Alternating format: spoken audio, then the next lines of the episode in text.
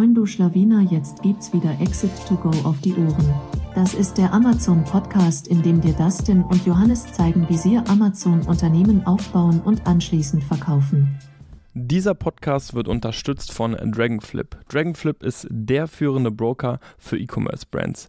Dragonflip gibt dir Zugang zu über 2000 Investoren für deine Brands, sodass du am Ende den besten Käufer, den höchsten Preis und die besten Terms für deinen Exit erzielst. Und jetzt viel Spaß beim Podcast. Moin, Meister. Und damit heißen wir euch jetzt willkommen zu einer weiteren Ausgabe von Exit to Go. Heute Johnny und ich nebeneinander plus Gast, Gast Thomas Engels. Äh, Thomas Engels, ja, man könnte sagen, der Rechtsanwalt im E-Commerce, muss man ja schon wirklich sagen, gerade wenn es ähm, um Produktsicherheit geht, aber auch wenn man mit Abmahnungen zu kämpfen hat. Und das sind auch auf jeden Fall zwei Themen, über die wir heute sprechen werden. Und ich freue mich, dich heute hier zu haben. Moin, Thomas. Danke für die Einladung. Freut mich sehr, dass das hier geklappt hat. Schön, dass ich da sein darf der Form halber Dr. Thomas Engels. Äh, magst du Dann vielleicht auch Dr. Thomas Engels, LLM, den Masterstudiengang, den wir ja. auch noch reinnehmen. Ja, genau. Front, Front- und Heckspoiler auf der Visitenkarte, prima. In der Praxis, äh, naja. Ja. Ähm, für alle, die dich noch nicht kennen, magst du ein paar, also eine Minute kurz ähm, dich vorstellen, worum es jetzt spannend ist, zuzuhören die nächste halbe Stunde, Stunde. Genau. Ja, also, ich bin Rechtsanwalt. Jawohl, ich habe auch schon mal eine Abmahnung ausgesprochen. Ich bin einer von den bösen Jungs. So ist das. Nein. Fachanwalt für IT-Recht, inzwischen im 17. Berufsjahr.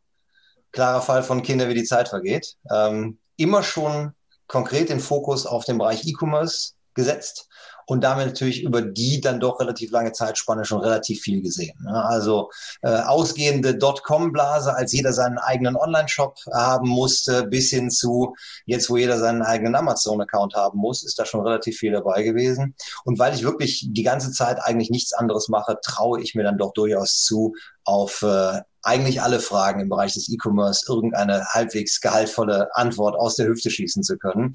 Das ist halt eben die Erfahrung, die ich da mitbringe. Aktuell, ähm, wie bei so vielen, Fokus ganz krass auf Amazon, ähm, wo wir, da sprechen wir sicherlich gleich dann mal drüber, ein, ein Haifischbecken haben, äh, wo richtig Wildwest-Methoden herrschen, wo richtig scharf geschossen wird. Und äh, das macht aktuell sicherlich irgendwie 70, 80 Prozent meiner Tätigkeit aus. Also das ist im Moment hier nicht Rechtsanwalt, sondern eher Amazon-Anwalt. Mhm. Sehr gut. Ja, ich meine, da, dafür bist du ja auch irgendwo bekannt, sage ich mal. Wir haben uns eben jetzt nämlich auch überlegt, dass das so die erste Frage ist, mit der wir dann auch irgendwo gerne reinstarten wollen würden. Wenn du sagst, du hast gerade viel Amazon auf dem Tisch, um da jetzt vielleicht wirklich mal so ein, zwei Fälle rauszupicken. Also was, mhm. was geht gerade ab? Was wird gerade wirklich abgemahnt? Wo steht man gerade? Genau. Fangen wir vielleicht direkt mit dem Thema Abmahnungen an gehen einen Schritt zurück, nämlich ins ausgehende Jahr 2020, wodurch das Anti-Abmahngesetz sich so ein bisschen was in dem ganzen Bereich verändert hat. Ähm, da hat es eine, eine gesetzliche Änderung gegeben, die äh, parallel folgend einer Änderung, die es schon im Urheberrecht gegeben hat, die Anforderungen an das, was abgemahnt werden kann, so ein bisschen hochgeschraubt hat. Im Urheberrecht ist es gewesen, die ganzen File-Sharing-Geschichten, wo der Gesetzgeber irgendwann gesagt hat, das, was die Rechteinhaber machen, ist schön und gut aber Kriminalisierung von Schulhöfen wollen wir nicht haben. Ähm, dementsprechend muss da Netz und doppelter Boden eingezogen werden. Im privaten Bereich darf man halt eben beispielsweise nur noch mit einer Kostendeckelung arbeiten. Ähm, da kann man nicht mehr volle Abmahngebühren verlangen. Da muss man aufdecken, wie weit denn so eine Unterlassungserklärung reicht. Einfach so ein bisschen ein Schutz, den man da eingebaut hat. Ähm, dann hat es im Wettbewerbsrecht natürlich immer einen etwas anderen äh, Zuschnitt gegeben, weil das natürlich was ist, was ausschließlich den professionellen Unternehmerbereich betrifft, wo man sich natürlich die Frage stellen kann, warum muss da jemand besonders geschützt werden? Unternehmer müssen das eigentlich können. Schüler in Tauschbörsen nicht, Unternehmer auf Amazon vielleicht schon.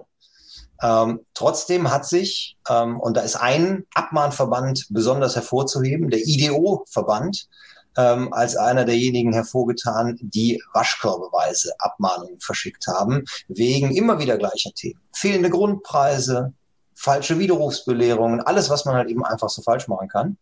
Und ähm, das hat dazu geführt, dass der Gesetzgeber irgendwann gesagt hat, wir müssen hier was tun. Handwerklich ist das Gesetz äh, furchtbar schlecht geraten. Also das muss man, muss man leider so sagen. Aber eine Leitlinie gibt's und zwar kann alles das, was gesetzliche Informationspflicht ist, nicht mehr so einfach abgemahnt werden. Das heißt also, Grundpreise auf Amazon. Grundpreis ist eine Pflichtangabe aus der Preisangabenverordnung. Das Fehlen dieses Grundpreises kann nicht mehr im ersten Schritt kostenpflichtig durch einen Anwalt abgemahnt werden und man kann auch deswegen keine strafbewährte Unterlassungserklärung mehr fordern. Und die Informationspflichten, die hast du halt eben bei allen Produkten. Irgendwas ist es halt immer. Bei Lebensmitteln, Lebensmittelinformationsverordnung, Batteriegesetz, alles, was man sich irgendwie so vorstellen kann, Warnhinweise über Spielzeug, da hat das Wettbewerbsrecht einen Universaladapter, da gibt's für jede Produktgattung irgendwie ein Sondergesetz, wo solche Informationspflichten drinstehen.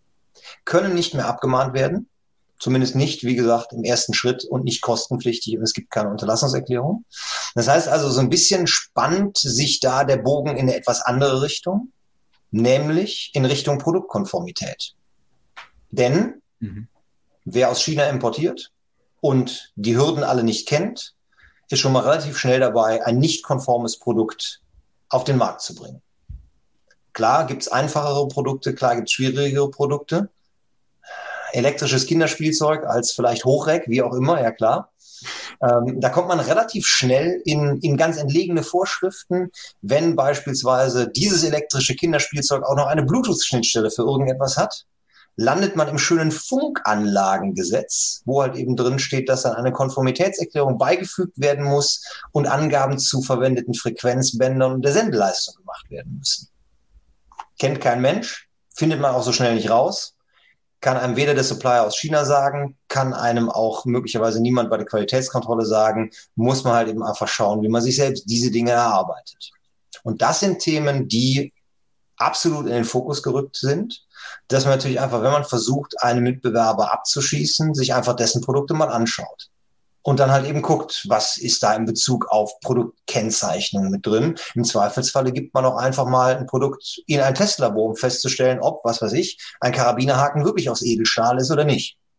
Da gibt es also genügend Dinge, die man dann einfach prüfen kann. Und das ist was, was hier deutlich stärker in den Fokus geraten ist. Es geht jetzt nicht mehr um das Listing, sondern um die Produkte selbst.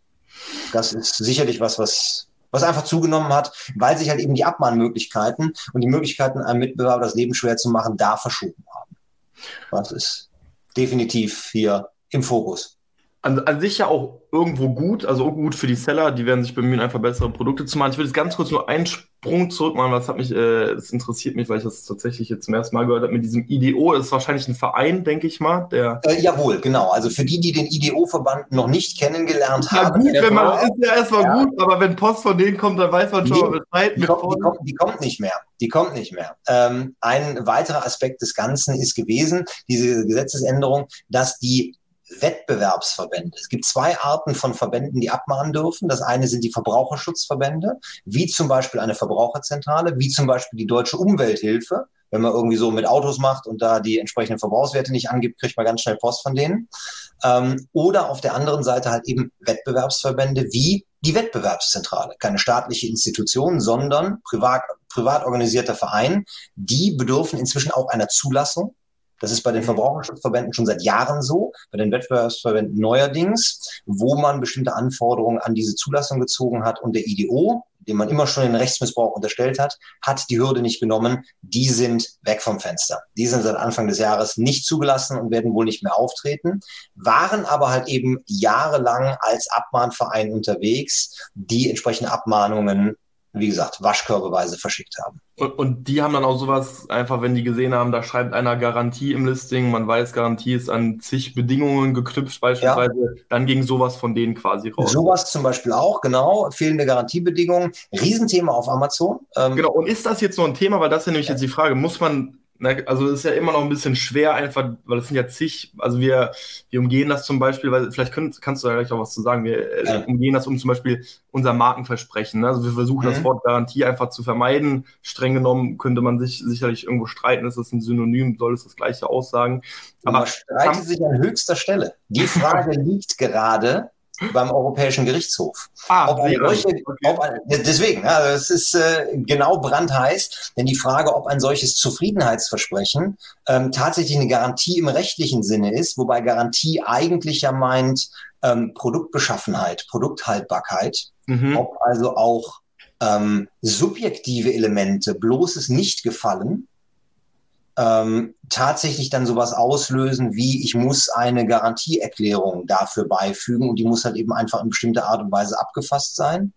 Die zweite Frage, die beim äh, EuGH auch zum Thema Garantien liegt, ist, wenn wir die, die echten Garantien nehmen, also wirklich Beschaffenheitsgarantien für Produkte, wo ich natürlich einfach die Frage habe, wie kriege ich so ein Ding bei Amazon vernünftig rein? Kriege ich eine PDF-Datei hinterlegt, mache ich irgendwie ein mhm. Bild, äh, wo die Garantiebedingungen in kurz mit drinstehen, schreibe ich es irgendwie in den Enhanced Brand Content mit rein. Mhm. Das sind ja einfach die praktischen Probleme, die, die man dabei hat.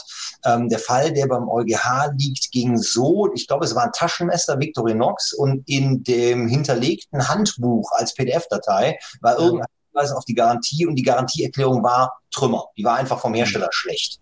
Ähm, da war dann auch die Frage, haftet der Händler, der auf diese Herstellerinformationen setzt, genau dafür. Ähm, anknüpfen an das, was ich eben gesagt habe, Pflichtinformationen und das Fehlen von Pflichtinformationen kann nicht mehr kostenpflichtig abgemahnt werden. Das Fehlen einer Garantieerklärung wäre wohl eine solche Pflichtinformation.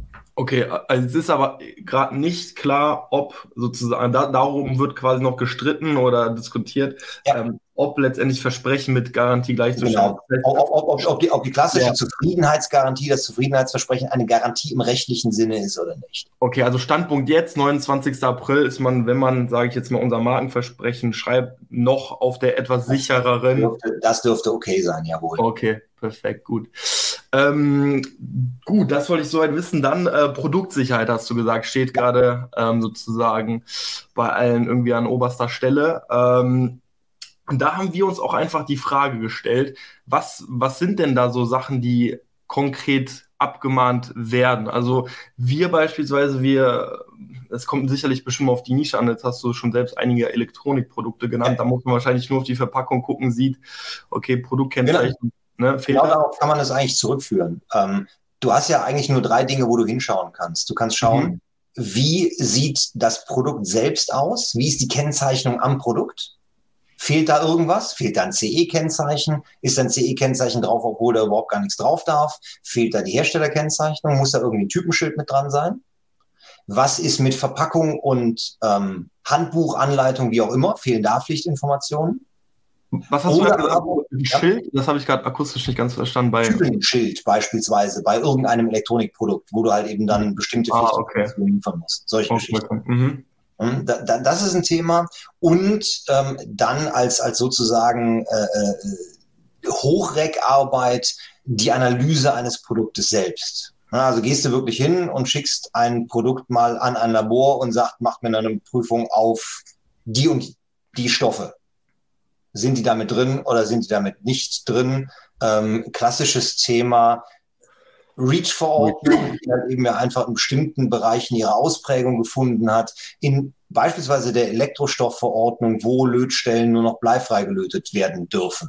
So, und dann hast du einen Kopfhörer und dann gibst du ihn mal ins Labor und dann guckst du mal, ob das, was du als ROS-Compliant, REACH-Compliant bestellt hast, auch wirklich dann so angekommen ist. Und in den meisten Fällen wirst du halt eben feststellen, das vielleicht doch gar nicht so, wie der Supplier es versprochen hat. Also das ist natürlich dann, wie gesagt, Hochreck. Dafür muss der Mitbewerber auch einfach ähm, Kosten aufwenden. Ähm, ob er das halt eben einfach dann tatsächlich machen will oder nicht, kommt sicherlich auch so ein bisschen aufs Produkt an. Also wenn ich, wenn ich irgendwie, weiß ich nicht, Sportgeräte habe, ein Laufband und will wissen, ob der Mitbewerber das korrekt am Markt platziert hat, kann ich sowas natürlich auch schon mal ähm, entsprechend testen lassen und mal gucken, ob irgendwie in den Handgriffen ein Weichmacher drin ist, der da nicht drin sein darf.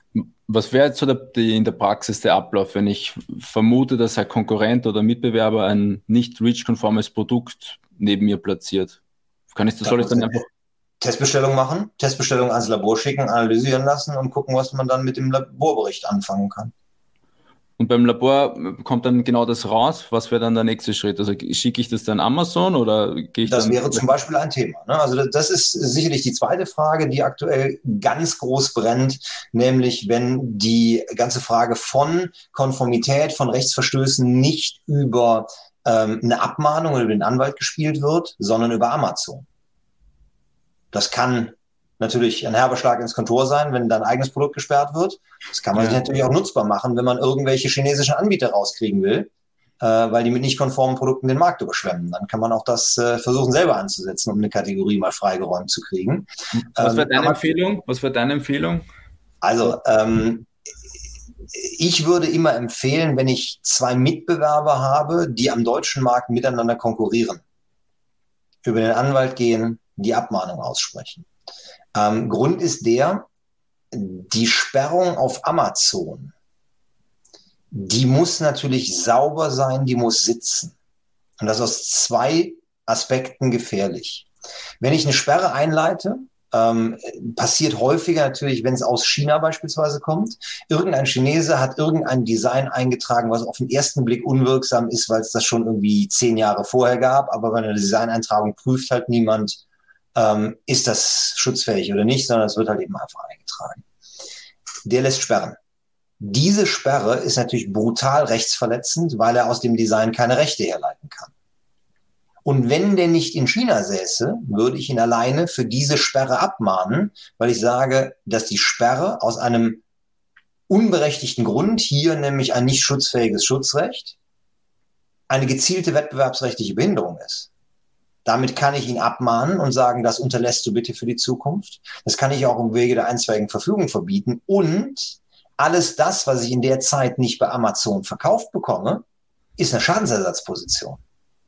Das heißt also, wenn ich mich irgendwie so ein bisschen vertue bei dem, was ich als Grund der Sperre habe, dann habe ich bei der Abmahnung möglicherweise eine unberechtigte wettbewerbsrechtliche Abmahnung ausgesprochen. Risiko, ich muss die Anwaltskosten des anderen übernehmen. Habe ich ihn unberechtigt bei Amazon rausgekegelt, muss ich all seine Sales ersetzen, die er in der Zeit nicht gemacht hat. Und deswegen würde ich also bei einem echten Gegner, der mir ans Leder kann, weil er nämlich im Inland sitzt, immer dazu raten, über einen Anwalt spielen und nicht über Amazon.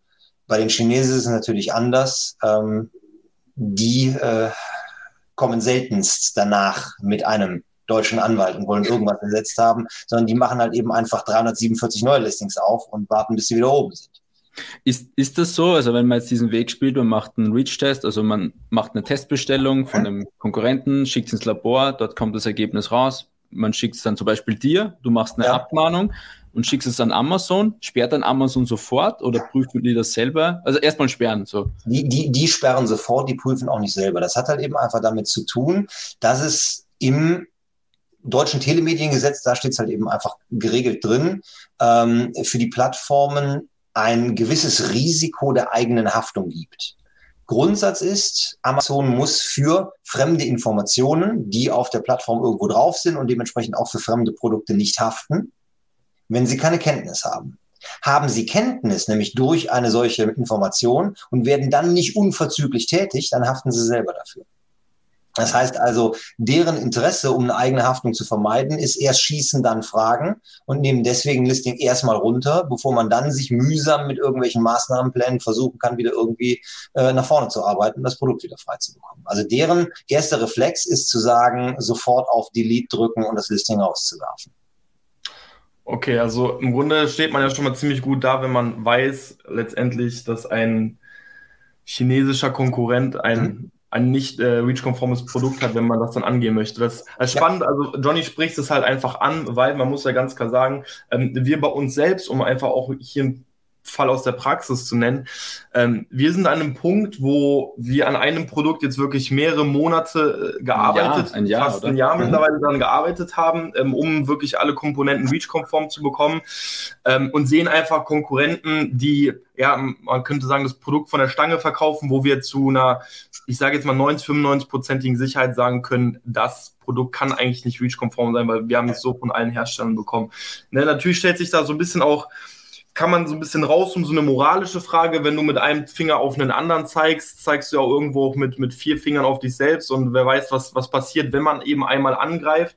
Ähm, deswegen einfach so ein bisschen die Frage, was ist denn gerade eher die Norm? Ist es gerade wirklich so, dass die ganzen FBA-Seller mittlerweile diese ganzen extra Schritte gehen und sehen, die Produkte von ihnen sind nicht REACH-konform, überarbeiten es und sagen dann, okay, dafür will ich aber auch, dass jeder mit gleichen Karten spielt und die mahnen gerade ab? Oder ist es immer noch so bei weil das hatte ich das Gefühl, das war früher viel mehr der Fall, dass die Chinesen uns abmahnen oder irgendwas äh, da irgendwie dafür sorgen, dass Listings gesperrt werden und wir uns erstmal rechtfertigen müssen, dass wir wieder freigeschaltet werden. Also wie ist das gerade so verteilt?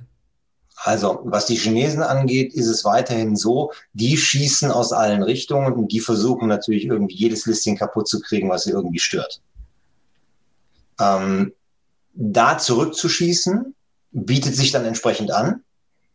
Ähm, Amazon hat für bestimmte Compliance-Geschichten inzwischen auch fest eingerichtete Mailadressen, wo man dann eine fehlende Herstellerkennzeichnung am Produkt, ein falsches CE-Zeichen oder wie auch immer einfach hinmelden kann und dann nehmen die raus. Also da haben wir eigentlich eine gewisse Waffengleichheit und dann bekomme ich halt eben auch da die Kategorie entsprechend frei. Das ist ein bisschen Fleißarbeit, das alles zusammenzutragen, das funktioniert aber. Was die FBA-Seller selbst angeht, ähm, ist es immer noch sehr durchwachsen. Also viele haben natürlich irgendwie einen gewissen, in der Tat dann moralischen Ansatz, um zu sagen, na guck mal, wir haben doch alle irgendwie gleich angefangen und da kann ich doch nicht.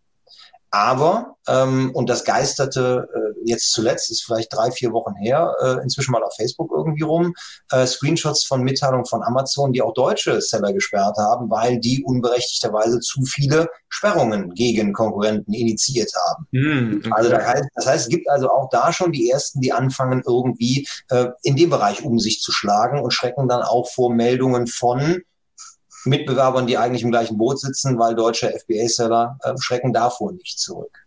Ähm, die größten Auswüchse, die ich dazu gesehen habe, war sogar mal das meiner Meinung nach brutal rechtswidrige Angebot eines Dienstleisters, der gesagt hat, ich mache für euch eine Compliance-Überprüfung eurer Mitbewerber. Sagt mir, wen ich prüfen soll, dann mache ich eine Testbestellung, dann prüfe ich das Produkt, dann melde ich das an Amazon, natürlich als kostenpflichtige Dienstleistung.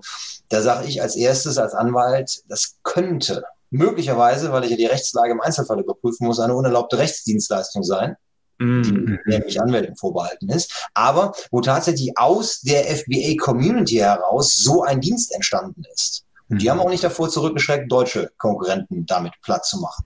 Bin ich gerade in einem Verfahren vor dem Landgericht Stuttgart, wo wir exakt die Frage des Schadenersatzes einmal durchdeklinieren, für im Weihnachtsgeschäft mal drei Wochen raus zu sein. Mhm. Okay, also anscheinend also ist beides einfach noch gegeben, plus FBA-Seller gibt es von bis äh, skrupellos bis Leben und Leben lassen. Genau so. Okay. Äh, und was würdest du sagen, ist grundsätzlich, wenn man sich so Konkurrenzprodukte anschaut, dort meistens so, was, was fehlt dort meistens? Also muss man wirklich mittlerweile in die Tiefe gehen und so wie Johnny gesagt hat, bis zum Reach-Test? Ich würde sagen, das ist so ja das, das Letzte, was man ja eigentlich prüfen muss, weil man dann ja eigentlich auch wirtschaftlich erstmal in die eigene Tasche greifen muss, oder? Genau. Also ich kann ja, ich kann ja nicht Amazon sagen, ich vermute, die haben ein nicht reach-konformes genau. Produkt, sondern ich muss in die Tasche greifen, äh, teste, aber muss man meistens mittlerweile bis dort gehen oder ist es auch so, dass einfach es, klassische Dinge wie Herstellerkennzeichnung nicht Genau, es, es, gibt noch genügend low-hanging fruits, so muss man das, glaube ich, einfach sagen, ähm, dass, dass ganz vieles halt eben auch bis heute nicht wirklich vernünftig gelernt haben. Hm. Und dann sind es Dinge wie eine Herstellerkennzeichnung, die halt eben einfach fehlt, weil der Einzelunternehmer einfach zu bang ist, seine Privatanschrift da drauf zu drucken aufs Produkt und sagt, ich habe doch eine Internetadresse drauf gedruckt. Das reicht halt nicht. Vielleicht, um das auch einfach mal ganz kurz aufzugreifen, was ist denn alles verpflichtend? Äh, bei also Basisanforderungen, Paragraph 6 Produktsicherheitsgesetz, wo zumindest mal irgendwie Name und Anschrift des Herstellers drauf muss. Und Hersteller in dem Sinne meint natürlich dann denjenigen, der es als FBA-Produkt unter seiner Marke anbietet, nicht den Hersteller in China, dessen Adresse wir sowieso nicht ausreichen, weil wir eine Anschrift innerhalb der EU brauchen. Aber das ist die Basisanforderung, die auf das Produkt drauf muss. Und das meint wirklich auf das Produkt. Jetzt gucken, wir alle auf, jetzt gucken wir alle auf unser Smartphone und stellen fest, wieso steht da eigentlich Apple oder Samsung nicht drauf? Ausnahmen sind da irgendwie möglich. Eine relativ wachsweiche Klausel. Ähm, wenn es äh, vertretbar erscheint, die Angaben wegzulassen, dann kann man das auch irgendwie äh, anders machen und nur auf die Verpackung. Da kannst du bei Apple natürlich fragen, sind die so weltbekannt, dass man das äh, dulden könnte? Andere Produkte eignen sich nicht für eine Kennzeichnung. 100 Stecknadeln, ein Liter Farbe, 10 Kilo Streusalz. Die kannst du halt eben nur auf der Verpackung äh, kennzeichnen. Den BGH-Fall, den es dazu gab, das waren Motivkontaktlinsen. auch clever gemacht, auch clever lanciert, weil da war relativ klar, bei so einer Kontaktlinse kannst du halt eben nicht auf dem Produkt kennzeichnen, da muss es die Verpackung sein. Da spart man sich die Frage, äh, was dann wie jetzt, äh, in welchem Bereich da zulässig gewesen wäre. Aber der Grundsatz ist halt eben einfach aufs Produkt. Punkt. Das Gesetz schreibt an der Stelle zunächst mal keine dauerhafte Kennzeichnung vor. Das heißt, Aufkleber reicht. In bestimmten Bereichen hast du Pflichten zur dauerhaften Kennzeichnung, beispielsweise Elektrogeräte. Da geht's gar nicht anders. Aber bei anderen Produkten sicherlich auch mit einem Aufkleber beispielsweise machbar. Ganz großes Thema war äh, offensichtlich mal eine Zeit lang oder noch gar nicht so lange her, dass es eine, eine, eine Nische war, wo sich viele versucht haben, äh, Butterbrotdosen. Auch Klassiker, oder? Der Klassiker. Also das ist, äh, ne, also äh, Knoblauchpresse 2.0. Na, im Hula Hoop Springseil. Bitte? Hula Hoop Reifen und Springseil noch davor, aber dann ist die Butter. Ja, ja, Hula Hoop war ein anderes Thema, weil es da einen gab, der ein unwirksames Design tatsächlich hatte, was ich, äh, ich glaube, ist das inzwischen gelöscht? Ich glaube ja, das haben wir inzwischen geknackt bekommen. Der sperrt niemanden mehr, dessen Design ist weg. Okay. Ähm, aber in der Tat, da gibt es so ein paar Klassiker ähm, und das war, war einer davon, wo man sich wirklich die Frage stellen kann, ähm, muss das aufs Produkt drauf? Denn was es halt eben einfach kostet, das in die Mold in China reinzubekommen, das äh, will man wahrscheinlich gar nicht wissen. Ähm, und dementsprechend äh, hätte da der Aufkleber gereicht hat halt eben nur niemand gemacht, sondern da war es immer auf der Verpackung drauf. Und deswegen gab es da auch einige größere Seller, die geschossen haben gegen jeden, der da irgendwie in der Nische emporkam und versuchte, sich irgendwie die Ränge da vorne zu erarbeiten. Ähm, da hat es zum Beispiel ordentlich gerappelt in dem Bereich. Das heißt, eigentlich so ein, so ein wirklich Klassiker wie Herstellerangabe, selbst da fängt es manchmal schon an, wenn man es wirklich nicht. Jetzt hast du gesagt, okay, wenn es nicht aufs Produkt angebracht werden kann, also wo beginnt das und wo hört das auf? Also wer entscheidet. Keine Wertungsfrage kannst du, kannst du keine, keine Demarkationslinie festmachen und sagen, da dann nicht mehr. Größe ist sicherlich ein Thema, ne? deswegen mhm. also die, die, die Stecknadel, wo es natürlich nicht drauf packt, äh, drauf passt, ähm, da wo es nicht drauf geht, äh, Farbe, Streusalz, was auch immer. Mhm. Ähm, und du kannst natürlich schauen, andere Produkte, was weiß ich, Besteck.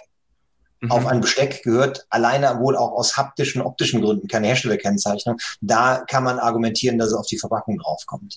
Ähm, die, die, die, die Trennlinien sind absolut äh, fließend. Die ähm, Sicherheitsbehörden, also Produktsicherheitsbehörden der Länder haben mal irgendwann sogar rausgegeben Leitlinien, wo es davon drin stand, dass es auch aus ästhetischen Gründen auf die Verpackung drauf könnte. Findet mhm. sich so im Gesetz nicht wieder. Aber wie man jetzt dieses vertretbar, was da drin steht, als sogenannten unbestimmten Rechtsbegriff, Juristen lieben unbestimmte Rechtsbegriffe, weil du kannst halt eben in alle Richtungen mit Argumentation füllen, wie man die dann zu füllen hat, ähm, das weißt du halt eben einfach im Vorfeld nicht. Das ist immer irgendwie produktabhängig. Ähm, was ist bei, weiß ich nicht, einem Portemonnaie? Das ist nämlich der Fall, den ich in Stuttgart habe, wo es um die Sperre geht. Bei einem Portemonnaie, da geht ein Einnäher, sicherlich. Ne? Aber ist es vertretbar, die wegzulassen, weil es auf der Verpackung draufsteht? Fragen, die man halt eben dann immer am Portemonnaie, äh, äh, am Portemonnaie, am Produkt selber äh, klären muss. Und bei Portemonnaie ist einfach die Frage, so ein, so, so, so ein kleines Wallet, äh, ist da genügend Platz drauf? Reichen da halt eben optische, haptische Gründe, dass du da so ein Einnäher nicht mehr dran rumflattern haben willst? Das ist schon, das ist schon Wahnsinn, weil ich bin ehrlich, so, dann müssen, müssten wir uns ja auch an die Nase fassen, weil wir haben immer dieses Gefühl gehabt, okay, ähm, man guckt sich natürlich auch Konkurrenzprodukte an, sieht, okay, eigentlich macht 90, 90 95 Prozent aller Seller machen es auf die Verpackung, so dann fühlt man sich eigentlich damit relativ sicher, sag ich mal.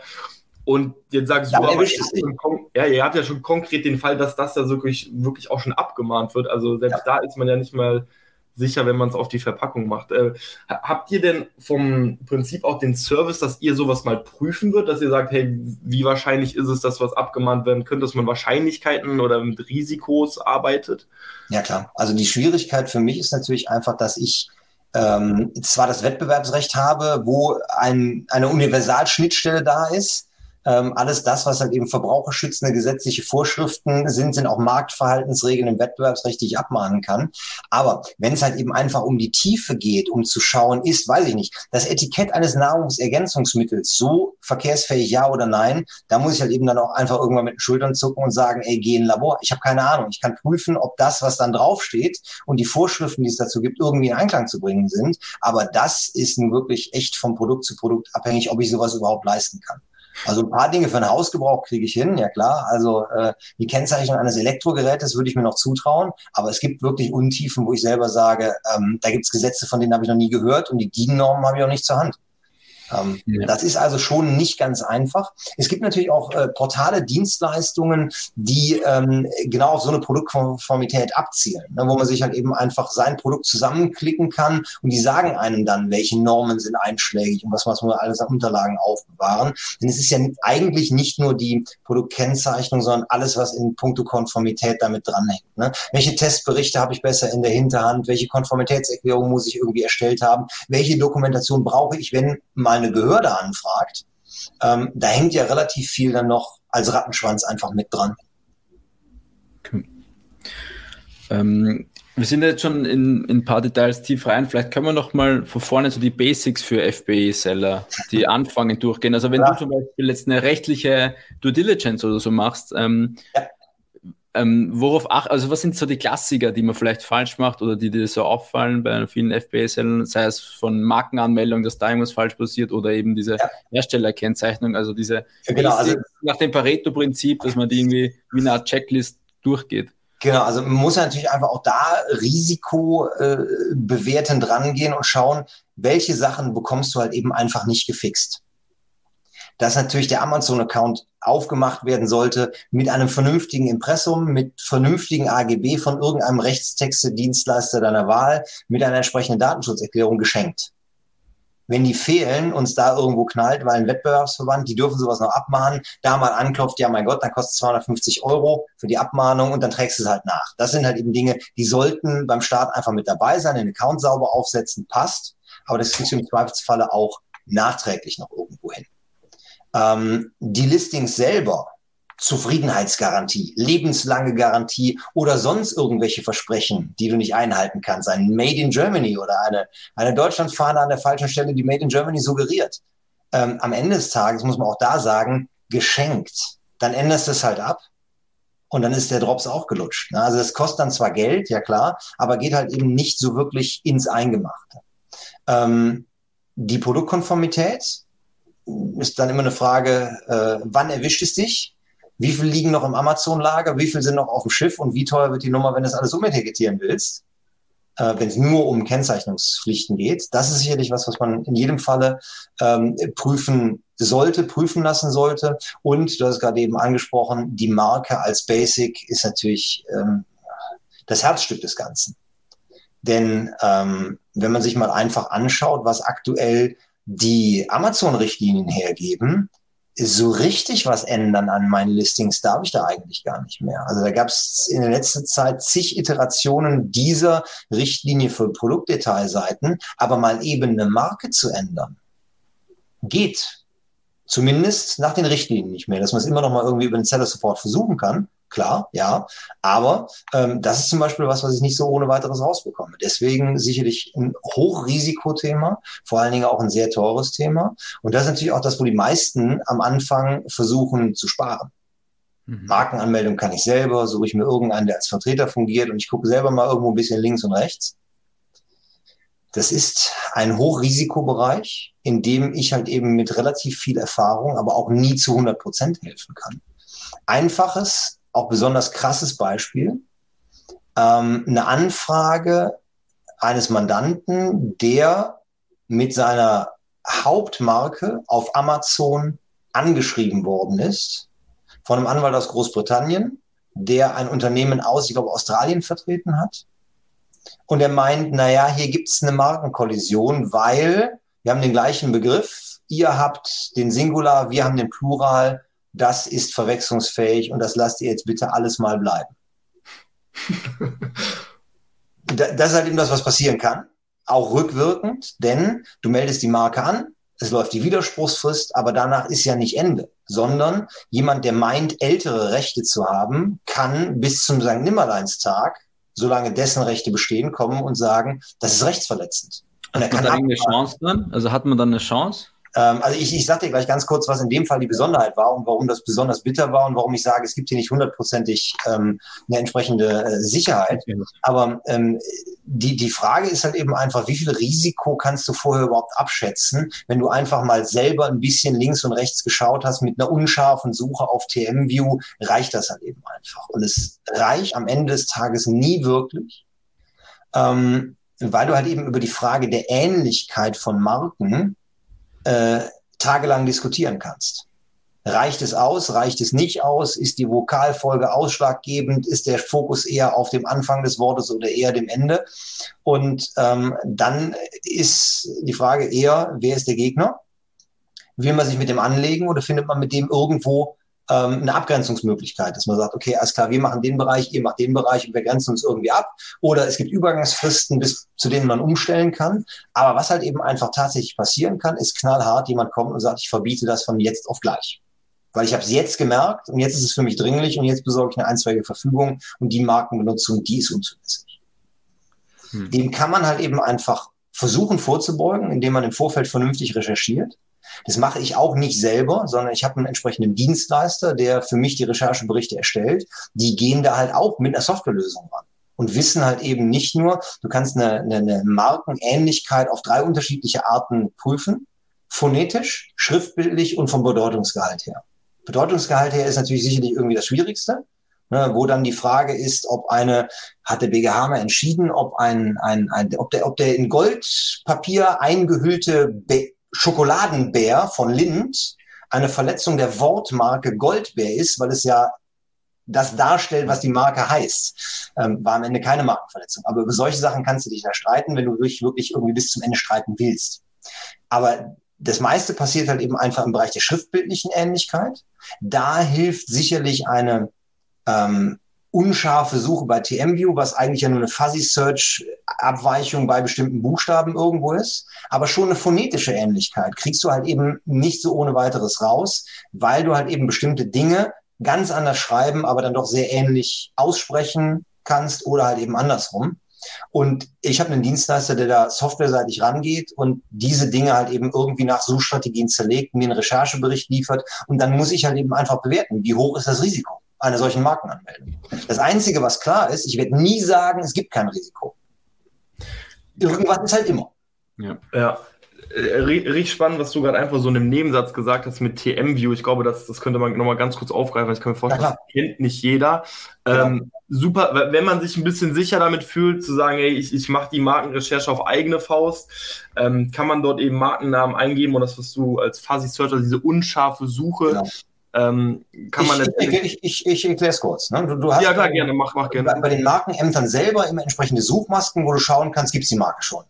Dann DPMA, Markenrecherche. Äh, zum Beispiel DPMA, UK, IPO, in der Schweiz, beim IGE, wo auch immer. Und dann hackst du halt eben einfach deinen Markennamen da ein und guckst, was kommt.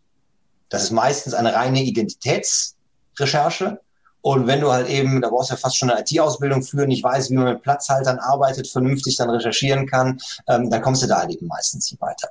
TMView ist ein Angebot vom Europäischen Markenamt, die weltweit aber insbesondere halt eben auch komplett Europa ähm, zusammengeschlossen haben in einer Suchmaske über alle Datenbanken, die bestimmte Arten von Suchen anbieten. Eine reine Identitätssuche, also Marke ist, Marke enthält, Marke beginnt mit, Marke endet mit oder auch eine unscharfe Suche, die halt eben einfach bestimmte Abweichungen dann im äh, Wortbild toleriert und die halt eben dann schon mal ein paar Treffer auswerfen kann. Und das ist auch genau das, wenn, wenn, wenn man mich beauftragt, was ich als allererstes mache, ich gucke, finde ich das selbst, bevor ich irgendwie kostenauslösende Maßnahmen wie eine externe Recherche beauftrage, finde ich da irgendeinen Dealbreaker. Denn dann musst du halt eben einfach direkt gucken, ähm, wie könnte die Marke anders aussehen. Das ist also was, womit man selber, wenn man sich ein bisschen sicher fühlt, ähm, einfach mal umschauen kann und äh, im Zweifelsfall mir äh, relativ viele lästige Fragen und Recherchen einfach erspart, weil ich sagen kann, ey, das hättest du selber rausfinden können. Ja. Ähm, und es ist halt eben einfach da relativ gut bedienbar. Die Hilfeseite ist relativ gut, da kann man sich entsprechend mit umschauen. Ich glaube, man ähm, kann so sogar die, diese unscharfe Suche sogar prozentual irgendwie einstellen. Ne? Das ging mal, das geht jetzt Ach, nicht mehr. Mehr. Die haben, haben, haben vor, weiß ich nicht, ein, zwei Jahren ihre, ihre Suchmaske mal irgendwie überarbeitet äh, und ich glaube, prozentual war tatsächlich dann die Abweichung, Anzahl der Buchstaben, die es irgendwie mhm. geben durfte, die man da einstellen konnte. Das gibt's in der Form leider nicht mehr. Ähm, und dann muss man halt eben im Zweifelsfall in die vertiefte Recherche gehen. Okay. Aber um den Fall gerade eben nochmal zu Ende zu bringen, warum der so mies war, ähm, was ich bleiben wir noch kurz bei den Basics, meinen Mandanten immer empfehle, ist erst die deutsche Marke anmelden. Warum? Weil es technisch so läuft, in Deutschland meldest du eine Marke an, dann wird sie eingetragen, dann laufen drei Monate Widerspruchsfrist und dann steht der Status da, Marke eingetragen, Punkt, ohne Widerspruchsfrist läuft. Aber sie ist während der Widerspruchsfrist schon eingetragen und taugt deswegen für die Brand Registry bei Amazon. Mhm. Das ist bei einer EU-Marke anders. Die EU-Marke wird angemeldet, dann wird die veröffentlicht, dann laufen die drei Monate Widerspruchsfrist und dann wird sie eingetragen. Kommt der Widerspruch, kann das Verfahren zwei Jahre dauern und du hast keine eingetragene, sondern nur eine angemeldete Marke und die hilft dir halt bei Amazon null weiter. Deswegen immer erst die deutsche Marke. Aktuell ist es so sechs bis acht Wochen und dann ist die Marke eingetragen. Mit Beschleunigungsgebühr, 200 Euro kostet es beim Amt extra, habe ich Marken auch schon mal von Donnerstag bis auf den folgenden Montag eingetragen bekommen. Auch das geht. Ähm, alles keine, keine Gewähr für die Zukunft, weil selbst die Beschleunigungsgebühr besagt nach den gesetzlichen Bestimmungen nur, dass innerhalb von sechs Monaten irgendjemand die Akte mal anpackt. Aber Praxiserfahrung ist einfach, das kann bedeutend schneller gehen. Und in allermeisten Fällen sind es sechs bis acht Wochen, äh, wenn es nicht gerade irgendwie auf Weihnachten zugeht und da auch irgendwie ne, die Belegschaft schon im Urlaub ist. Das kann halt passieren. Aber das ist so, so die, die, die Praxiserfahrung. Ähm, und deswegen immer erst die deutsche Marke Pan-EU und deswegen Europamarke und dann gegebenenfalls auch äh, UK-IPO mit draufsatteln innerhalb von sechs Monaten. Warum sechs Monate? Weil sechs Monate die sogenannte Prioritätsfrist ist. Wenn du, das ist letzten Endes sind Staatsverträge, Abkommen, internationale Abkommen, die dahinter stecken, ähm, wenn du in einem anderen oder bei einem anderen Amt in einem anderen Staat oder bei einer anderen Institution, wie jetzt hier der EU anmeldest. Und das machst du innerhalb von sechs Monaten gerechnet ab dem Anmeldetag deiner Erstanmeldung. Gilt die Zweitanmeldung als zum gleichen Tag wie die Erstanmeldung eingereicht.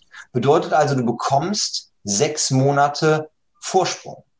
Wenn du es innerhalb dieses Zeitraums machst, gelten die alle als zum gleichen Tag eingereicht. Und was dir halt eben nicht passieren kann, ist, du startest heute auf Amazon.de, irgendjemand in Italien, Spanien oder wo auch immer bemerkt das, startet die gleiche Marke dort, meldet national in Spanien an und sagt, wenn du auf die EU erweitern willst, jetzt gehe ich aber in Widerspruch, weil ich nämlich eine Marke habe, die dem entgegensteht. Wenn du die Priorität in Anspruch nimmst, passiert dir das halt eben einfach ganz genau nicht. Und dann kann halt eben im Zweifelsfalle ja auch das europäische Verfahren so lange dauern, wie es dauern muss, wenn du einfach schon die deutsche Marke hast. Und das war auch gerade eben in dem Beispiel, das ich brachte, genau die Krux. Ähm, das waren Australier und die hatten ich glaube, es waren zwei Monate vor der deutschen Anmeldung in Australien eine Marke angemeldet und die haben innerhalb der Prioritätsfrist auf die komplette Welt irgendwie erstreckt. Da war die EU mit bei und das hättest du natürlich mit der besten Markenrecherche der Welt nicht sehen können, dass irgendwo auf der anderen Seite des Globus jemand diese Marke angemeldet hat und innerhalb dieser sechs Monate dann nach Europa kommt. Das findest du halt eben einfach nicht raus. Es ist eine Kostenfrage, wie viele Register du abfragen willst. Und da denkst du halt eben sicherlich nicht an weltweit, weil dann bist du ganz schnell irgendwo im fünfstelligen Bereich, was das ja. Ganze kostet. Und die Kohle hast du am Anfang nicht. Das heißt also, eine, eine gewisse Unsicherheit bekommst du halt eben einfach nie aus der Geschichte raus. Das ist einfach so. Und da kann dir auch kein Anwalt dieser Welt helfen. Was, was ist denn so der, der Worst Case? Also ich denke mal gerade, fällt dir irgendein Fall ein, den du am Tisch hattest, wo du, wo du gedacht hast, du bist froh, dass du kein Seller bist. Also, weil, das, ist, das sowieso. Ne? Also die, die, die, Frage ist, äh, bist du gerne Anwalt und möchtest du nicht vielleicht mit mir tauschen? Beantworte ich mit einem vehementen auf gar keinen Fall. ähm, nee, also krass war, wie gesagt, dieser, die, dieser Fall, wo, wo wirklich die Australier plötzlich kamen und die einfach zwei Monate Vorsprung hatten und das hat niemand kommen sehen. Und das war halt eben einfach dreieinhalb Jahre nach dem eigenen Start und die Produkte waren relativ weit oben. Ähm, das ist einfach ein ganz herber Schlag ins Kontor und da muss man einfach gucken, dass man sich dann versucht, irgendwie vernünftig abzugrenzen. Ja. Und dann sind es Detailfragen. Ne? Also dann ist zum Beispiel die Frage, steht die Marke auf deinen Produkten alle drauf? Oder steht die vielleicht nur auf der Verpackung drauf? Reicht ein Umlabeln. Ne? Also wenn es dich dann erwischt, wie viel hast du einfach vor der Brust an Arbeit, um im Zweifelsfall auch auf eine neue Marke irgendwo auszuweichen? Mhm. Plus halt eben einfach äh, das Thema, dass gerade in diesem internationalen Kontext dann niemand Bock auf Streitigkeiten hat. Ähm, gerade alles das, was irgendwie im, im, im Markenbereich angelsächsisch geprägt ist, die wollen immer sich irgendwo abgrenzen, vergleichen und Verträge schließen, ähm, weil bei denen die Gerichtsverfahren anders laufen. weil die halt eben viel teurer sind, weil du ganz viel vorbereiten musst. Deswegen hast du da sehr viele Chancen, sowas einfach vernünftig dann vertraglich zu regeln, im Zweifelsfall Umstellungsfristen zu bekommen oder sich sonst irgendwie auf Produktebene abzugrenzen. Das funktioniert dann irgendwie meistens. Was, was wäre denn, du hast vorher ähm, angesprochen, Made in Germany oder generell dieses deutsche Fähnchen. Mhm. Ähm, was wäre jetzt ähm, in der Praxis, wenn, ich, wenn wir das machen würden? Man kriegt eine Abmahnung. Mhm. Ähm, also man geht bewusst das Risiko ein, weil man merkt, hey, man macht mehr Sales. Man geht das ja. Risiko bewusst an. Jetzt kommt eine Abmahnung, war nicht 300 Euro. Ich, ich nee, oder okay, von welchem, also wo, wo, bewegt man sich da in welchem Bereich? Also, also wenn, wenn du es mal jetzt hier anknüpfend an die Marke genauso überlegst, wo ist dein Worst Case? Dein Worst Case ist einfach, du musst irgendwas mit dem Produkt machen. Nämlich da eine neue Marke aufdrucken oder die Deutschlandfahne abknibbeln. Also Learning sollte sein, die Produktverpackung und das Produkt selber so schlank wie möglich zu halten und möglichst wenig da drauf zu machen. Dann muss es halt nicht mehr runter. Ähm, die Streitwerte in dem Bereich, und darum geht's ja, weil danach berechnen sich ja die Abmahnkosten, kommt der Wettbewerbsverband, ja, die müssen nach ihren tatsächlichen Kosten das Ganze berechnen. Das mögen dann irgendwie 200, 300 Euro sein. Aber es kommt der Mitbewerber, der halt eben einfach sagt, diese Deutschlandfahne da ist irreführend, weil das Produkt halt aus China kommt. Dann setzt der einen Streitwert an für diese Unterlassung. Und weil eine Unterlassung, die kannst du halt eben ganz schwer in Geld beziffern musst du dich an dem orientieren, was die Gerichte denn so üblicherweise dort in dem Bereich geben. Und da kann so ein Unterlassungsstreitwert relativ schnell bei 20, 30, 40.000 Euro liegen. Ah, okay. Moment, die, die, Kohle muss ja kein Mensch bezahlen, sondern es ist ja nur der fiktive Wert, an dem sich dann die äh, Abmahnkosten irgendwo berechnen. Aber dann bist du irgendwo im Bereich zwischen 1000 und 1500 netto. Hm. Zahlbar an den Gegner, zahlbar nochmal an den eigenen Anwalt. Ja. Und dann bist du besser so aufgestellt, dass du nur dein Amazon-Listing ändern musst und nicht dein Produkt. Hm aber Schadenssatz oder so ist das jetzt nicht, weil der, der Mitbewerber sagt, hey, das ist gar Im nicht. Im Markenbereich auf jeden Fall. Ne? Du verletzt eine fremde Marke, dann gibt es einen Schadenersatzanspruch. Der richtet sich dann auch tatsächlich, ähm, meistens wird er so berechnet nach dem sogenannten Verletzergewinn. Das ist der Anteil deines Gewinns, der auf die Verletzung der Marke entfällt. Da reden wir aber in den allermeisten von einstelligen Prozentsätzen wenn du Glück hast vom Gewinn, wenn du Pech hast, sagt der andere, nee, die möchte ich vom Umsatz haben. Und dann ist einfach eine ja. Verhandlungsfrage, wo man da irgendwo landet. Aber das ist meistens was, wo nicht unbedingt die Musik so richtig spielt. Bei alledem, was Wettbewerbsrecht ist, also irreführende Angaben, ja, da gibt es Schadenersatzansprüche. Aber wie willst du die halt beziffern? Mach eine Deutschlandfahne in dein Listing, verkaufst du vielleicht besser, aber der Mitbewerber, der dich abmahnt, kann dir in keinster Weise nachweisen, dass er dadurch weniger verkauft mhm. hat. Also ein konkludent entstandenen, nachweisbaren Schaden, den gibt's dann nicht. Da ist das Einzige dann nur, naja, er kann halt eben seinen Auskunftsanspruch geltend machen und damit aufdecken, wie viel Sales du tatsächlich hattest. Wenn er das nicht über irgendwelche Tools sowieso schon relativ mhm. gut erraten kann. Ja. Ähm, das heißt, das kann nur Mittel zum Zweck sein. Wirtschaftlich steckt dann nichts mehr drin. Das sind halt eben wirklich dann ähm, eher in den, in den, in den Bereichen Verletzung von Marken, Patenten, irgendwelchen Schutzrechten, wo es, wo es dann um Geld geht. Ähm, aber was Wettbewerbsrecht ist, der Schadenersatzanspruch, der findet in der Praxis nie statt. Okay. okay. Hast, hast du noch ein, zwei Basics oder weil ich habe gerade noch so nebenbei auf jeden Fall die Stichpunkte mitgemacht, weil wir schweifen halt immer wieder aus. Ich glaube, es gibt so viele einzelne Themen, über die man so lange auch sprechen kann. Ja. Ähm, aber um so ein bisschen diesen, diesen roten Faden auch einfach nochmal zu finden. Also wir haben gerade zu Beginn in diesem Impressum angesprochen, AGB, dann waren wir jetzt eben lange bei diesem Markenthema. Hast du noch was gerade für Beginner, wo du auf jeden Fall nochmal den Finger drauf halten würdest? Nee, ich glaube, das ist genau der Dreiklang. Ne? Mach ja. deinen Account vernünftig auf, mach eine vernünftige Marke und kümmere dich von Anfang an schon irgendwie um die Produktkonformität.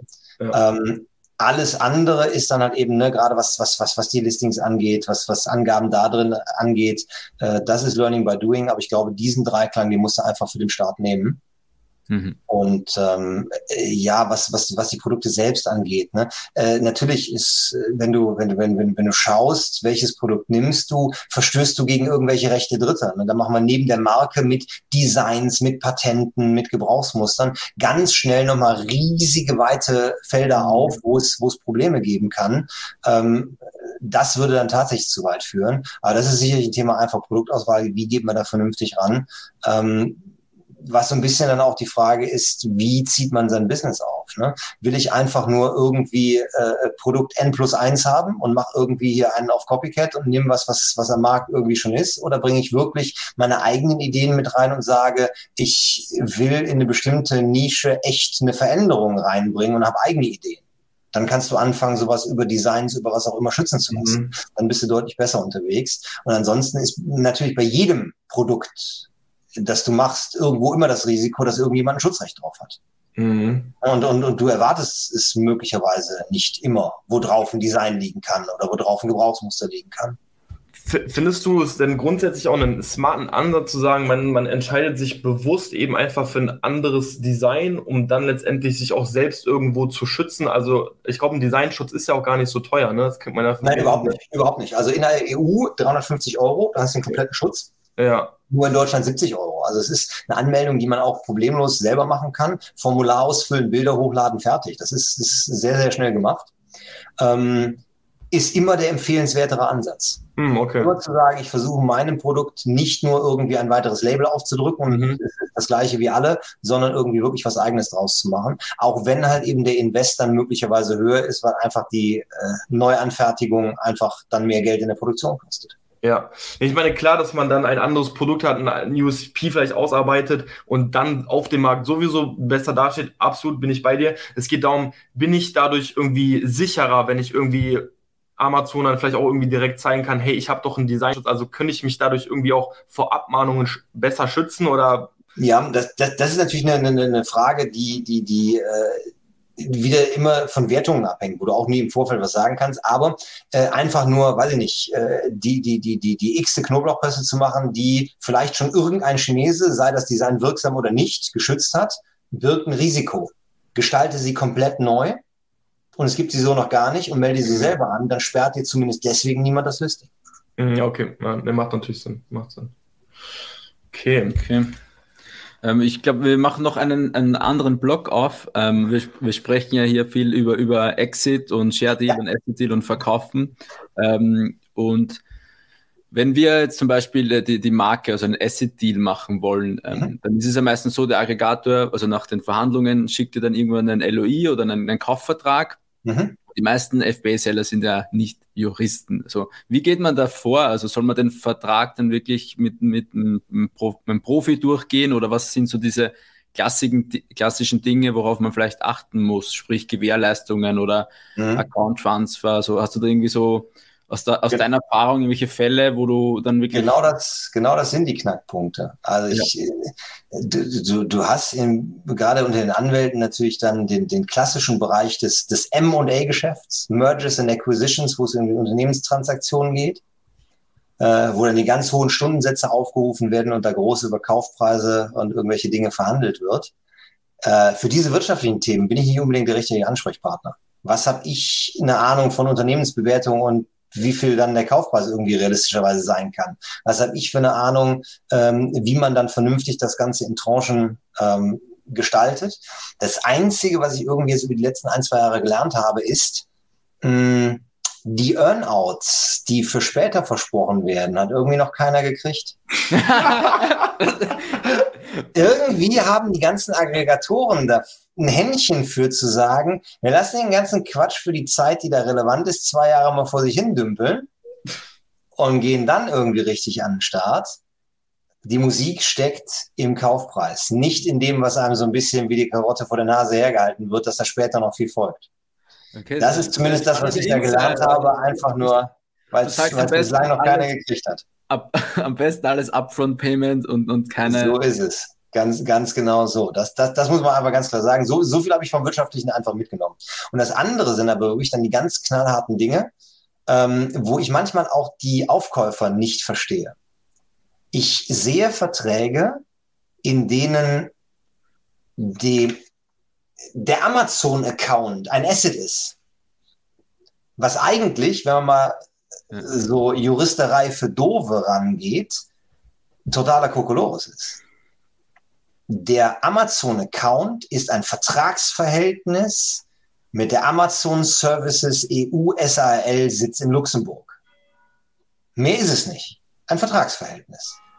Wie überträgt man Vertragsverhältnisse? Indem man seinen Vertragspartner fragt, bist du damit einverstanden, dass anstelle meiner jemand anders dein Vertragspartner wird?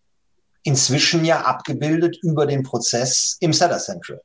Übertragung des Accounts. Gucken wir ganz kurz in die äh, äh, in das, in das, in das, in das äh, Agreement mit Amazon, Business Solution, BSA, Business Solution Agreement rein, bedarf der Zustimmung von Amazon. Was passiert, wenn Amazon Nein sagt? Das ist relativ einfach beantwortet. Die fragen, nö, machen wir nicht. Wollt ihr, dass der Account wieder in den Zustand vor der Änderung äh, zurückgeführt werden soll oder dürfen wir zumachen? Aber hast du schon mal erlebt in der Praxis, dass Amazon wirklich sagt, nee, ja. Also, wirklich? Ja klar. Was, deswegen sage ich, deswegen, deswegen sag ich das ja. Aber aus welchem da, Grund? Da braucht Amazon, da braucht Amazon keinen Grund für. Die können einfach nur sagen, kein Bock. Also die, die schreiben dann auch nicht, ja, ähm, das, sitzt, das sitzt im Ausland oder keine Nein, Ahnung. Die, die, sagen einfach nur Niet. Aber es ist ja schon absurd, dass sie dann trotzdem mittlerweile, wie du ja auch gesagt hast, den Button im Seller Central selbst eingebaut haben. Ja klar, natürlich. Aber was die für eine interne Sicherheitsprüfung oder was auch immer da machen und wer da gerade wieder dran sitzt, du kriegst es halt eben einfach nicht raus. Wahnsinn. Was da viel wichtiger ist, ist einfach, was steht denn für den Fall in deinem Vertrag drin? Und die meisten Verträge, die ich dazu sehe, haben an der Stelle eine Lücke. Nix. Ja, Nix, genau. Eben. Und was du dann? Wickelst du dann komplett zurück ab und sagst einfach, okay, dann gebe ich Kohle wieder her? Ja. Wohl nicht. Ähm, also, ne? wenn wer anders schon da steht und sagt, ich biete eh mehr, ja klar, dann ist das eine Variante. Aber wenn du, wenn du gerade das Ganze irgendwie ausverhandelt hast, dann nicht. Ähm, du kannst natürlich Methoden finden, sowas zu machen. Äh, indem du halt eben einfach sagst, für den Fall, dass Amazon ablehnen sollte, finden wir einen Modus operandi, der genau das abdeckt. Nämlich, ähm, der Verkäufer behält seinen Account, verkauft weiter für eine gewisse Zeit, transferiert alle Erlöse an den Käufer und in der Zwischenzeit macht der Käufer seinen eigenen Account auf. Wir remissionieren einen Teil der Ware, er bekommt den, mhm. kann einlagern und dann machen wir einen Switch und dann ist es alles seins und dann remissionieren wir den Rest und dann kriegt er die, die Ware auch rüber und dann kann er die einlagern. Oder, weil viele wollen ja, ja einen Share-Deal, äh, dann nochmal schön den Finger hinhalten und sagen, das wäre doch dann eine super Option, nicht den Account zu transferieren, sondern die Firma und dann äh, ja dann könnte man. Aber, aber, dafür brauchst du eine Firma, die transferieren kannst. Ja. Und wenn du Einzelunternehmer bist, den Weg über einen EK, Form umwandeln zur GmbH, ja, ja, ja ne, ist halt eben auch irgendwie ein harter Weg. Aber klar, das ist natürlich das Argument für den Share Deal. Absolut. Ja. Ähm, wenn ich das richtig verstanden habe, ist die Übernahme des Accounts alleine zur Umgehung von irgendwelchen Lagerobergrenzenbeschränkungen natürlich relevant. Ne? Und das mag halt eben dann auch einfach der Grund sein, warum die gerne die Accounts alle irgendwie hätten. Oder aber du brauchst Bewertungen halt und so auch. Ja, genau. Und du, ja, du brauchst aber halt eben einfach im Vertrag irgendeine Lösung dafür, für den Fall, dass es halt eben einfach nicht klappt. Und deswegen ist also gerade einfach äh, der Account als Asset und der wird dann einfach mit übertragen. Da steht da so ein Vertrag drin. Kurz nachdenken, was passiert, wenn wenn es nicht klappt, wenn Amazon einfach keinen Bock drauf hat. Und der zweite Riesenaspekt sind natürlich sämtliche Garantien, die drin stecken. Und wenn da halt eben dann was dazu drin steht, dass du äh, dafür haftest, dass deine Marke nicht gegen Rechte Dritter schützt, äh, nicht gegen, gegen Rechte Dritter verstößt und du äh, dann mit deinem Privatvermögen garantierst, am besten noch ungedeckelt, nicht mal auf den Kaufpreis gedeckelt, ähm, dass du allen Schaden ersetzt, der dann irgendwie zukünftig entsteht, ähm, dann hängst du da halt eben einfach einen Fliegenfänger. Das ist also sicherlich der, der zweite ganz große Punkt, wo aber in der Praxis es so ist, einfach mit dem, ähm, erstens mit dem Argument, alle Garantien, die in Bezug auf die Listings gegeben werden sollen, noch nie eine Abmahnung gekriegt, noch kein abmahngefährdeter Inhalt denen einfach zu sagen, Leute, ihr habt doch Juristen, die da dran sitzen, die sollen sich den Quatsch kurz angucken und sagen, ob die Listings für die okay sind. Da übernehmen wir keine Haftung für, die können nämlich, wenn ihr die übernehmt, morgen ändern. Mhm. Bei den Waren selbst verstößt gegen keine irgendwo in der EU anwendbare Verbraucherschutzvorschrift. Wir haben euch die Ware kurz zukommen lassen, prüft sie doch bitte selber. Mhm. Und dann sprechen wir nochmal über die Garantie, die damit dran hängt. Und dann halt eben einfach bei der Frage Marke, Schutzrechte Dritte einfach offenlegen, das und das habe ich recherchiert. Das ist das, was ich kenne und auch kennen müsste, weil mehr als eine Recherche kann ich nie machen. Nur darauf hafte ich, dass das in Ordnung ist, mehr aber halt nicht. Aber das sind genau die Dinge, wo es weh tut. Gerade die Garantien sind natürlich irgendwie ein Riesenthema. Und die hängen halt eben ausschließlich an den Themen, die wir hier jetzt über die ganze Zeit besprochen haben. Weil das sind die Dinge, die wehtun. Die auch dann halt eben einfach dem Aufkäufer wehtun, wo natürlich auch alles Verständnis dieser Welt dafür haben muss, dass ich dort gerne irgendwie absichern möchte. Aber äh, wir sind halt eben nicht bei Wünsch dir was. So ein bisschen Verhandlung findet da schon noch statt. Und da muss man einfach versuchen, wie man sowas wieder irgendwie eingegrenzt bekommt. Zeigt aber, weil gerade die Marke natürlich einfach das Riesenthema ist, die Investition, das vernünftig am Anfang zu recherchieren, die zählt sich nachher immer irgendwo aus. Wie ist das jetzt, wenn, wenn, wenn ich den, Käuf, äh, den Käufer alles transparent mitteile, also wirklich alle Dokumente liefere, alle Informationen, die ich zu Brand und so weiter habe, ja. also ihm alles offenlege auch, er kann alles prüfen ja. und dann kommt aber einen Monat später nach der Transaktion eine Abmahnung rein, dass das Produkt nicht XY entspricht. Mhm. Ähm, steht wir dann als Verkäufer noch irgendwie in der Schuld? Oder das so? hängt genau von den Garantien ab. Also das ist wirklich das, wie die Garantien formuliert sind, wofür du dann eine Haftung übernommen hast und wofür nicht. Im Kaufvertrag. Auch unbestimmte Zeit. Auch unbestimmte Zeit oder gibt es das so nach einem Jahr? du kannst, du kannst natürlich auch limitieren, ja klar. Also wie gesagt, ne, auf, auf, auf Transaktionsvolumen beschränkt ist die allererste Grenze, die man einziehen sollte. Äh, auf einen gewissen zeitlichen Aspekt beschränkt, den sollte man in jedem Fall mit reinnehmen. Und da bist du natürlich in der Verhandlung völlig frei. Okay. Also ich glaube, beim Thema Kaufvertrag, vor allem bei größeren Summen, sollte man sich doch, doch noch absichern durch einen Juristen. Halte ich, halte ich für sinnvoll. Was ich halt eben einfach mache, was, was Betreuung von solchen Verträgen angeht, ähm, es klappt vielfach einfach in Kooperation mit einem vernünftigen Steuerberater, der einfach die wirtschaftlichen Aspekte irgendwo überblicken kann. Ähm, und ich schaue mir dann halt eben einfach genau diese Garantien und die praktischen Themen einfach in Bezug ähm, äh, auf Amazon irgendwie an. Ne? Und dann schaue ich den Verkäufer nochmal ganz tief in die Augen und frage, kannst du hier wirklich unterschreiben, dass an den, weiß ich nicht, Reviews noch nie was gedreht worden und die alle äh, organisch entstanden ja geht das in den Garantien oder müssen wir das irgendwie rausdiskutieren? Also das, das, sind dann die Feinheiten, wo man auch so ein bisschen das Auge fürs Amazon-Geschäft haben muss, um das überblicken zu können. Ja. Und den Earnout weglassen.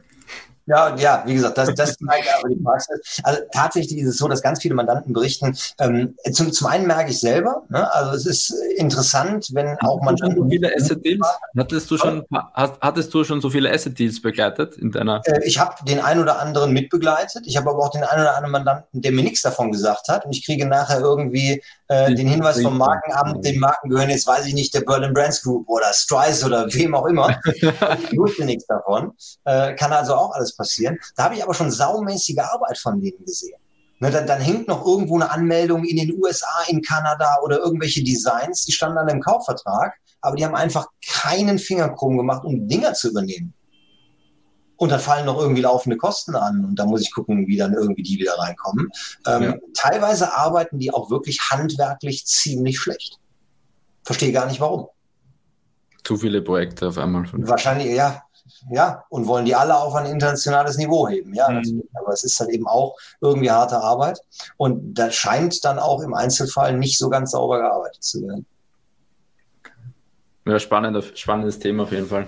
Mir ist, mir ist noch ein Gedanke gekommen, weil du vorher von Account-Sperrung gesprochen hast. Hattest du auch ein paar Fälle, weil da sprechen wir aus der Praxis, ähm, dass der Account gesperrt wegen wirtschaftlich Berechtigten, das ist ja ein, ein heißes Thema bei, bei Amazon, oder sobald sich im Transparenzregister was ändert, Account erstmal ähm, geflaggt, sage ich mal. Also ja. ähm, ich habe ja. von einem anderen Unternehmen ging das monatelang hin und her, weil Amazon einfach die Verträge nicht, also vielleicht nicht gelesen hat oder einfach, vielleicht war es nicht schön dokumentiert. Aber ja, oder es war vielleicht einfach keine aktualisierte Gesellschafterliste dabei und er hat selber verbockt. Also das genau, ist auch eine ja, Frage. Ja. Hattest du also auch solche Themen? Also ja, ja, ja. Wobei, da muss ich halt eben sagen, ähm, dass das, das, das ganze Themenfeld ähm, Accountsperrungen nicht rein rechtliche Aspekte. Also Rate von Bestellmängeln, ähm, wirtschaftlich Berechtigte irgendwie falsch angegeben, ähm, Produkte gebraucht als neu verkauft, all die Klassiker, die wir da irgendwie haben, die in Maßnahmenplan enden. Nicht meine Baustelle. Ich weiß, was ein Plan of Action bei Amazon ist. Ich habe auch schon genügend Muster gesehen, Nein, ich bin nicht der, der, der, der Voodoo-Wizard, der genau weiß, wie man die Dinger schreibt und jeden Artikel oder jeden Account wieder frei bekommt. Ähm, kann ich nicht. Habe ich, habe ich keine Praxiserfahrung. Dafür bin ich zu sehr im rein rechtlichen Bereich verhaftet und kann halt eben einfach, das, da spreche ich dann zu wenig Amazon. Ich kommuniziere mit der Rechtsabteilung. Ähm, genau wie die Seller mit dem Seller Support. Äh, nee, weniger noch. Äh, da ist ja meistens auch irgendwie Vorname und abgekürzter Nachname mit drunter. Bei mir ist nur mit freundlichen Grüßen Amazon Rechtsabteilung. Ja, ja, ja. Ich weiß nicht, ich habe keine Ahnung, wer da sitzt. Man kann Aber manchmal. muss ein, ein riesen Legal Team dort sein, oder? Diese, also, diese Anfragen. Wenn ich das richtig verstanden habe, gibt es eine Amazon Services Deutschland GmbH. Und dort sitzen angestellte Juristen, die für den kompletten Konzern das Ganze machen. Ja. Amazon-de-legal at amazon.com. Da schreibe ich hin und die denken sich, scheiße, der Engel schon wieder. ähm, und manchmal auch, dass du nicht eine Ansprechperson eigentlich hast, sondern immer ich diese Standard. Ich schreibe immer dahin, ich weiß nicht, wer mir zurückschreibt, ich habe keine Ahnung. Ich weiß es einfach. Das seit Jahren, ja. Und das, und das seit Jahren, genau. Manch, ein oder zweimal hatte ich schon irgendwelche Mitarbeiter, die haben den Fehler gemacht und haben von der personalisierten E-Mail-Adresse geantwortet. Die habe ich mir die habe ich mir gespeichert, die habe ich mir golden eingerahmt. Und wenn mal irgendwo die Welt untergeht und ich jemanden erreichen muss, dann schreibe ich die auch da an. Ansonsten mache ich es halt eben über die normale Mailadresse. Ja, Man könnte wahrscheinlich auch irgendwie bei LinkedIn reinschauen, wer da arbeitet und wie auch immer. Das wird alles irgendwie gehen. Aber tatsächlich, ich, ich korrespondiere mit, einer, mit einem anonymen E-Mail-Briefkasten. Das, das ist einfach so. Und in den eben beschriebenen Fällen hier wirtschaftlich berichtigt, das stimmt nicht. Ich kann mir natürlich immer die Unterlagen anschauen, die eingereicht worden sind. Und oft entdecke ich halt eben tatsächlich solche Dinge wie, ja klar, da hast du den Gesellschaftsvertrag eingereicht, aber nicht die Änderung und die geänderte Gesellschafterliste sowieso nicht. Und deswegen meint Amazon, dass der schon längst ausgeschiedene Gesellschafter noch irgendwie als wirtschaftliche Berechtigte mit rein müsste, muss er aber gar nicht. Das mhm. kann ich versuchen irgendwie zu durchdringen dann kann ich auch gerne mal versuchen, die Amazon-Rechtsabteilung anzuschreiben und zu sagen, pass mal auf, liebe Leute, hier gibt es ein Problem. Das haben erst meine, dann eure nicht verstanden. Guckt bitte da und da drauf. Und ich versuche einfach diesen, diesen, diesen Zirkel da irgendwie zu durchbrechen. Das hat auch schon mal ganz gut funktioniert. Aber auch da eine Patentlösung, wo ich einfach sagen muss, ich habe hier den großen roten Button, da muss ich noch einmal draufdrücken und dann geht's wieder. Den habe ich leider auch nicht. Es ist einfach ein Kreuz mit Amazon, weil du halt eben äh, nie eine gehaltvolle Antwort bekommst. Ne, das ist halt eben einfach das Problem. Du hast eine Mischung aus dem, was im Seller Central drinsteht, was dann noch irgendwie mit einem roten Kreuz versehen ist, wo noch irgendwo was nachgereicht werden muss. Aber ob das halt eben tatsächlich stimmt und ob das genau der Grund jetzt ist, warum du nicht weiterkommst, du weißt es halt eben einfach nie. Und es kann dir auch keiner erklären, weil diejenigen mit dir, die im Zweifelsfall mit dir telefonieren, davon keine Ahnung haben und diejenigen, die davon Ahnung hätten, nicht mit dir sprechen wollen. Das äh, Wie ist manchmal ein Response Time eigentlich? Also von oh, ah, Im Schnitt gibt ist das. Nee, gibt es keinen Schnitt. Es gibt keinen Schnitt. Also, keinen Schnitt. Median. Also, also zwei, zwei Wochen, wenn wir da nichts gehört haben, dann haken wir nochmal nach. Okay. Aber ähm, das ist wirklich bei denen auch tagesformabhängig, ob und was da zurückkommt. Manchmal passiert auch einfach was und ich höre nie wieder was von denen. Aber es hat trotzdem geklappt. Ja, also nicht mal bestätigt. Also. Nicht, nicht, Eingangsbestätigung kriege ich ja schon gar nicht. Ja, irre. Also da würde ich mir auch wünschen, irgendwie einen, einen besseren Ansprechpartner zu haben. Aber ich kann natürlich auch verstehen, dass so ein Laden nicht unbedingt da die Mitarbeiter an die Front stellen will. Völlig klar. Mhm. Ja. Okay. Ich glaube, wir, wir haben alle Themen durch. Ja. Nee, wir haben noch ganz viele Themen. ich befürchte, dann sitzen wir morgen noch hier, wenn wir die wirklich alle durchgehen wollen. Also das, Aber das, also ich meine, das, das wäre jetzt wirklich hier so ein, so ein, so ein Parforce-Ritt dadurch, was hier halt eben bei mir in der Praxis einfach irgendwie so passiert. Warum ich auch halt eben einfach sage, mein Job wird hier definitiv nicht langweilig. Ja. Und FBA-Seller auch nicht, oder? Nö, also bislang ist eigentlich noch immer, immer kurzweilig. Sehr gut. Wie gesagt, eingangs, ne, Wettbewerbsrecht, Universaladapter, welche Spezialvorschriften für welche Produkte ich morgen kennenlernen werde, weiß ich halt eben heute noch nicht. Und da ist immer mal wieder was Cooles dabei. Aber ich fand es richtig cool von dir, Thomas, dass du auch immer gesagt hast, direkt am Anfang so, hey, da kannst du auf jeden Fall drüber reden, da weißt du, da kennst du dich aus. Und da bin ich ehrlich, gerade Kaufvertrag Richtung Ende war es ja so ein bisschen, hey, nicht ganz dein Steckenwert. Finde ich richtig, ehrlich, finde ich richtig cool von dir. Und ich glaube, da hat auch jetzt einfach jeder so ein bisschen ableiten können, wo deine Stärke liegt. Ich glaube, es ist vor allem, wenn ich das auch so rausgehört habe, die Produktkonformität, gerade was alles, was rund ums Produkt, Produktsicherheit geht, ja. plus Marke wahrscheinlich. Absolut. Ja, Das heißt, wenn einfach. Konformität von Listings auch, ne, Wettbewerbsrecht, was du da in dem Bereich hast, das sind die Sachen, die ich, die ich abbilden kann. Also ich meine, grundsätzlich traue ich mir zu, erstmal mir alles anzuhören, um im Zweifelsfalle zu sagen, kann ich, kann ich mittelgut, kann ich gar nicht. Ne, also da bin ich auch äh, ja. offen und ehrlich genug zu sagen, äh, da hätte ich einen Kollegen für, der sowas irgendwie besser kann. Wunderbar. Dann, wo könnte man dich denn am besten erreichen? Wo kann man dich am besten erreichen? Bitte nicht im Facebook Messenger. ja, hör mal, wann guckst du aufs Handy und wann guckst du auf den Messenger? Nicht mehr Mit ganz drei Bier im Kopf, auf dem Klo, verbotenerweise an der Ampel, wo auch immer. und dann vergisst du es halt eben einfach wieder. Und dann ja. schreibt da einer erbost zurück und sagt, du hast dich ja gar nicht gemeldet. Ja, natürlich, weil in der Zwischenzeit haben sich 20 andere Leute irgendwie gemeldet. Ähm, nein, also wer, wer, mich googelt, wird mich finden. Lexea Rechtsanwälte in Köln. Ähm, das ist das, äh, wo man draufklicken müsste. Ähm, da findet man auf der Website meine Mailadresse engels.lexea.de. Ähm, und wie gesagt, ansonsten auf Facebook anträgern, ja klar, aber dann gerne die Kommunikation irgendwie auf den E-Mail-Weg verlagern oder zur Not mal im Büro anrufen, sich einen Telefontermin geben zu lassen. Weil ansonsten verschwindet es zu häufig einfach im Nirvana, weil dann schon wieder drei andere dazwischen waren, die auch noch irgendwas von mir wollten. Perfekt, dann werden wir sowohl E-Mail als auch Facebook, nein Spaß, äh, als auch eure Webseite natürlich äh, in die Beschreibung packen. Das heißt, jeder, der sich gerne bei dir melden möchte, hat jetzt die Möglichkeit.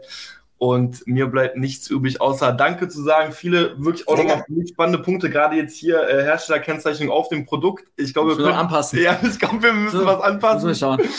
Ähm, und ich hoffe, der Zuhörer konnte auch einiges mitnehmen. Und ich würde einfach sagen, bis zur nächsten Folge und ciao, ciao. Danke, Thomas. Ciao. Ciao.